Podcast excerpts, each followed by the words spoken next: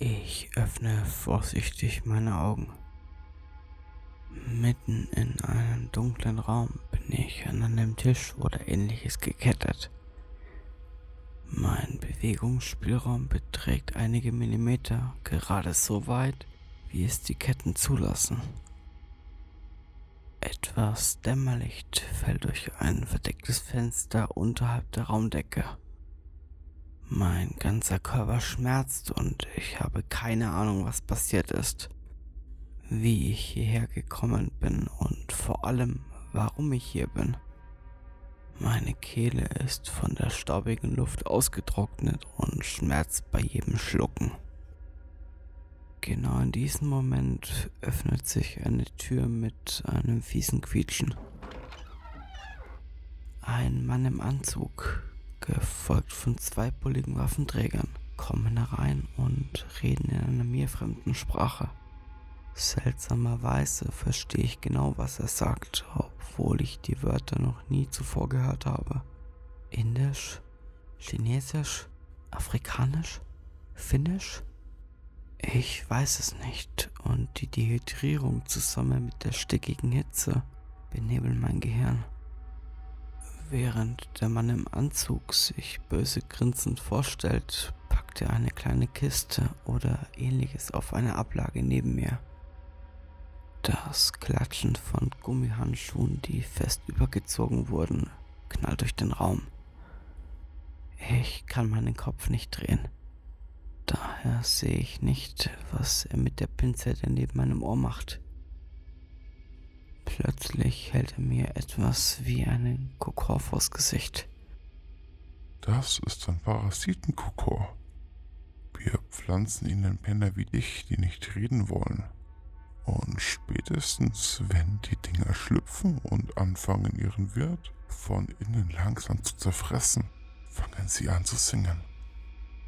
Scheiße! Wild fange ich an zu strampeln und an der Kette zu reißen. Keine Chance. Einer der Männer verpasst mir einen harten Faustschlag ins Gesicht. Dann packten sie meinen Kiefer und reißen ihn brutal auf. Sag schön A, sagt der Anzugträger schadenfroh. Langsam kommt die Pinzette mit dem Kokon meinem Mund näher. Ich sehe Larven, die sich in der organischen Hülle bewegen. Bilder aus dem Internet von Parasiten, die unter der Haut ihres Opfers krabbeln und nur als bewegende Geschwulste zu erkennen sind, tauchen vor meinem geistigen Auge auf. Adrenalin schießt in mein Blut und mir wird speiübel. Dann stopft mir der Mann die Pinzette tief in den Hals und lässt den schleimigen Kokon meine trockene Speiseröhre herunterrutschen. Das Metall und die lebende Zeitbombe in meinem Hals verstopfen meine Luftzufuhr. Röcheln. Ich reiße meine Augen auf, keuche, würge. Es war nur ein Traum. Aber der Ekel ist komplett echt. Ich erbreche mich klatschend auf den Boden neben meinem Bett. Doch anstatt abzuflauen, blieb ein mulmiges und absolut ekelhaftes Gefühl in mir zurück. Im Gegenteil, es würde mal schlimmer. Das Würgen und Speicheln will nicht aufhören. Mehr Adrenalin rauscht durch mein Blut und alles um mich herum fühlt sich merkwürdig taub an. Ich schalte zitternd das Licht ein und erbreche mich fast erneut. In der galleartigen Masse liegen sich windende Insekten, Fühler, Flügel, kleine Panzer. Dann spüre ich etwas in meinem Hals hochkrabbeln.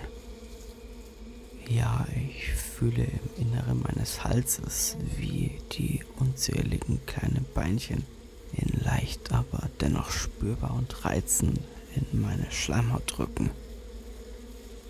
Das ekelhafte, kribbelnde Gefühl klettert in mir hoch. Fühle, wie Insekten meinen Mund füllen, in meine Nase und über die Nebenhöhlen und andere Gänge noch tiefer in meinen Kopf kriechen.